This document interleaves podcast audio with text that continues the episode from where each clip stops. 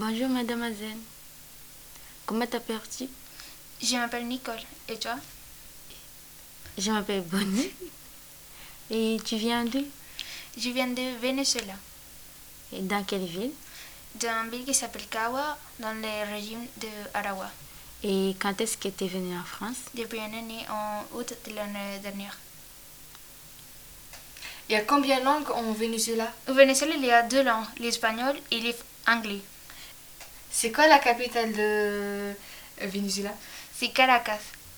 Nicole, tu veux bien nous parler des choses intéressantes à faire euh, au Venezuela? Oui, par exemple, il y a beaucoup de plages et il était en... En Venezuela, c'est toujours en été.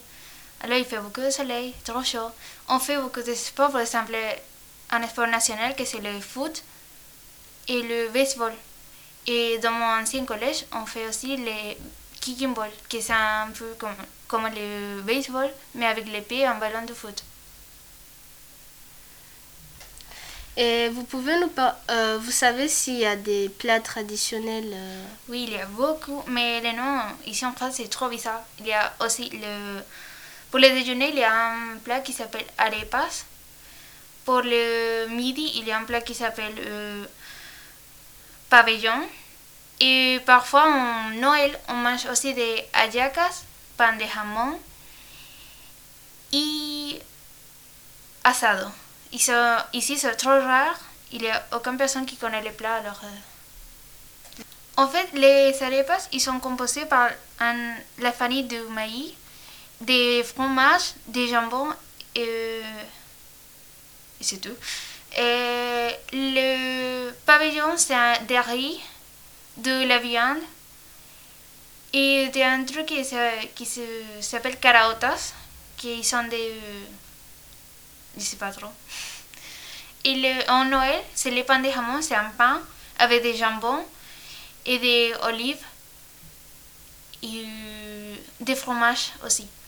Et les hallacas, ils sont composés pour farine de maïs, de la viande, du poulet, de olives et des jambons.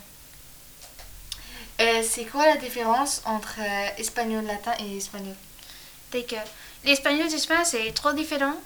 Et l'espagnol de latin, euh, on pris, en fait, au Venezuela, on voit espagnol latin, mais aussi en espagnol, qu'on a pris tous les espagnols de, de tous les pays latino-américains. Et on a, on a composé un espagnol trop compliqué d'apprendre, mais, mais c'est en espagnol aussi. Et en espagnol, Espagne, il y a beaucoup de, de mots qu'on fait au Venezuela, c'est espagnol quand même, mais on ne comprend pas. Par exemple, en, en Espagne, on parle avec un accent. Euh, par, par exemple, il dit. que, par exemple, au Venezuela, on dit usted et nosotros à la place de. qu'en Espagne, on dit vosotros, nosotros. Et en plus, il dit la sed comme ça. Et il dit euh, vosotros. Moi, je dis pas comme ça, je ne sais pas le dire. On l'utilise pas au Venezuela, c'est bizarre pour nous. Mais en Espagne, c'est totalement normal. Et au Venezuela, on parle avec un accent. Et l'accent qu'on utilise au Venezuela, c'est un accent qu'on fait comme ça, on peut connaître qu'il vient d'un pays lat- latino-américain ou pas. Et en Espagne, on sait tout le monde s'il vient d'Espagne ou pas.